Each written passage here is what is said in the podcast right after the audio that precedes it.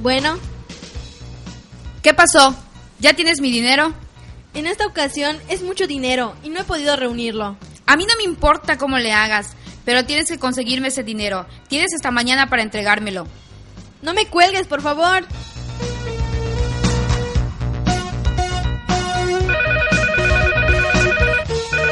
Bueno, ¿con quién hablo? Soy Esperanza, tu hermana. ¿Cómo se te ocurre llamarme? Tenemos un trato. Es que Silvana me está amenazando con decir la verdad y me está pidiendo una fuerte cantidad de dinero. Ese no es mi problema. Yo solo acepté quedarme con el niño para ayudarte. No puedes hacerme esto, eres mi hermana. Ese es tu problema. Mamá, ¿con Pero- quién hablas? ¿Por qué estás llorando? Ah, nadie, hijo, es un número equivocado. Está bien, mamá. Ven, ¿quieres que escuches mi último trabajo? Es un podcast para una conferencia en España. Sí, hijo, solo me lavo la cara y te alcanzo en tu cuarto.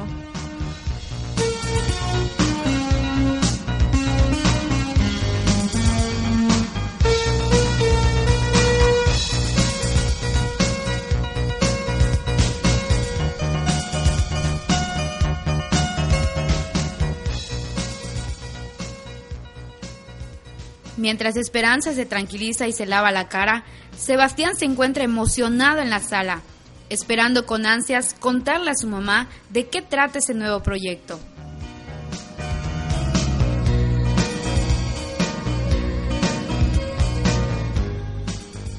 Mamá, la conferencia en que pertenece acerca de qué es un podcast.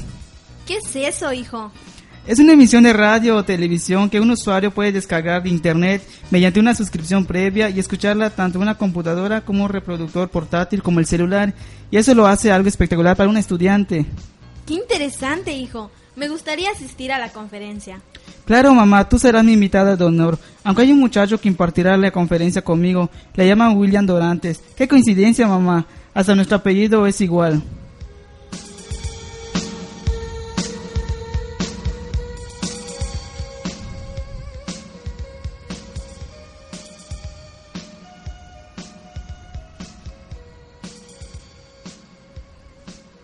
Mientras tanto, en España se encontraba ensayando su conferencia William Dorantes y Silvia lo escuchaba con mucha atención. La importancia del podcast en la educación es que permite al estudiante una mayor atracción a los temas que en ocasiones pueden ser cansados de leer. Muy bien, hijo. Estoy segura que tú serás el mejor conferencista. Pero me platicaste que habrá otro exponente contigo. ¿Cómo se llama?